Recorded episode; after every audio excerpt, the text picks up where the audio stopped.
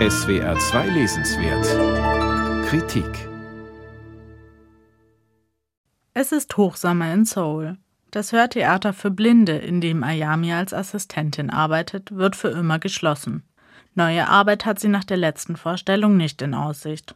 Bis sie von ihrer Deutschlehrerin Joni gebeten wird, einen flüchtigen Bekannten vom Flughafen abzuholen. Doch die Lehrerin verschwindet und Ayami macht sich an der Seite des Theaterdirektors auf die Suche nach ihr. Dabei begegnen ihr Poeten und ein deutscher Kriminalautor.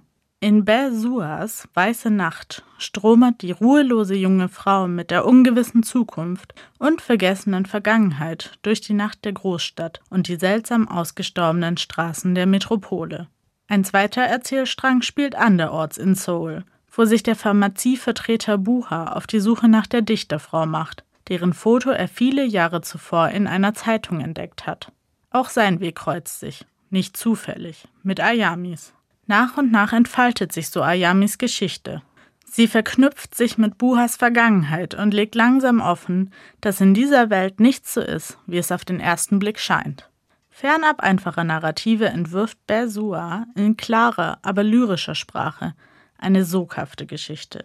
In vier Kapiteln erschafft sie eine Erzählung voller metafiktionaler Referenzen. Der Roman Die blinde Eule des iranischen Schriftstellers Sadek Hidayat taucht in den verschiedensten Kontexten immer wieder auf. Das Werk ist eine halluzinatorische Traumbeschreibung voller mysteriöser Wiederholungen. Es erscheint als Stück im Hörtheater oder als Lektüre im Deutschunterricht. Außerdem spielt die Autorin mit Wiederholungen. Die Beschreibung einer Frau mit pockennarbigem Gesicht, die auf Ayami wie auch andere Figuren zuzutreffen scheint.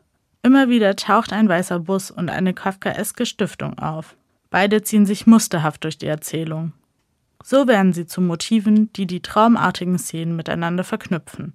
Im Zentrum des Romans steht Ayami, eine junge Frau, die trotz ihrer ungewissen Zukunft nicht planlos scheint. Sie verarbeitet Erinnerungen an traumatische Verluste. Ein tragischer Todesfall in ihrer Vergangenheit und ihre ungewisse Herkunft lassen sie nicht nur nach der krebskranken Deutschlehrerin suchen, sondern auch nach ihren verlorenen Eltern. Dabei zeichnet die Autorin Ayamis Erlebnisse mit Bildern von Blind und Dunkelheit. Wie Déjà-vus tauchen diese Verweise immer wieder auf, verschwinden und wiederholen sich. So überrascht es nicht, dass in den Gesprächen der Figuren Hinweise auf die Surrealisten Paul Klee oder Max Ernst auftauchen. Oft wirkt Ayami wie die Einzige, die die hypnotischen Wege durch das nächtliche Soul durchblickt, als begleite man sie durch ihren Traum. Weiße Nacht ist Bersuas erster Roman in deutscher Übersetzung. Bersua, geboren 1965 in Seoul, ist eine der interessantesten Stimmen der zeitgenössischen Literatur ihres Landes. Ihre Romane und Erzählungen handeln vom heutigen Südkorea. Sie erzählt Großstadtgeschichten aus Seoul, im Zentrum meist junge, weibliche Charaktere.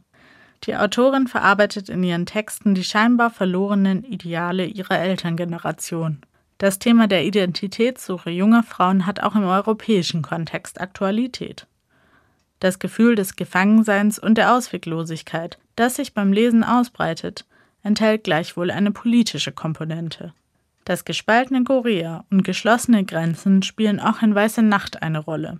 Besuas kunstfertiges Schreiben begeistert Leserinnen und Leser von Haruki Murakami und auch für David Lynch-Fans ist die traumbildhafte Erzählweise von Besuas Weiße Nacht sicher eine Freude.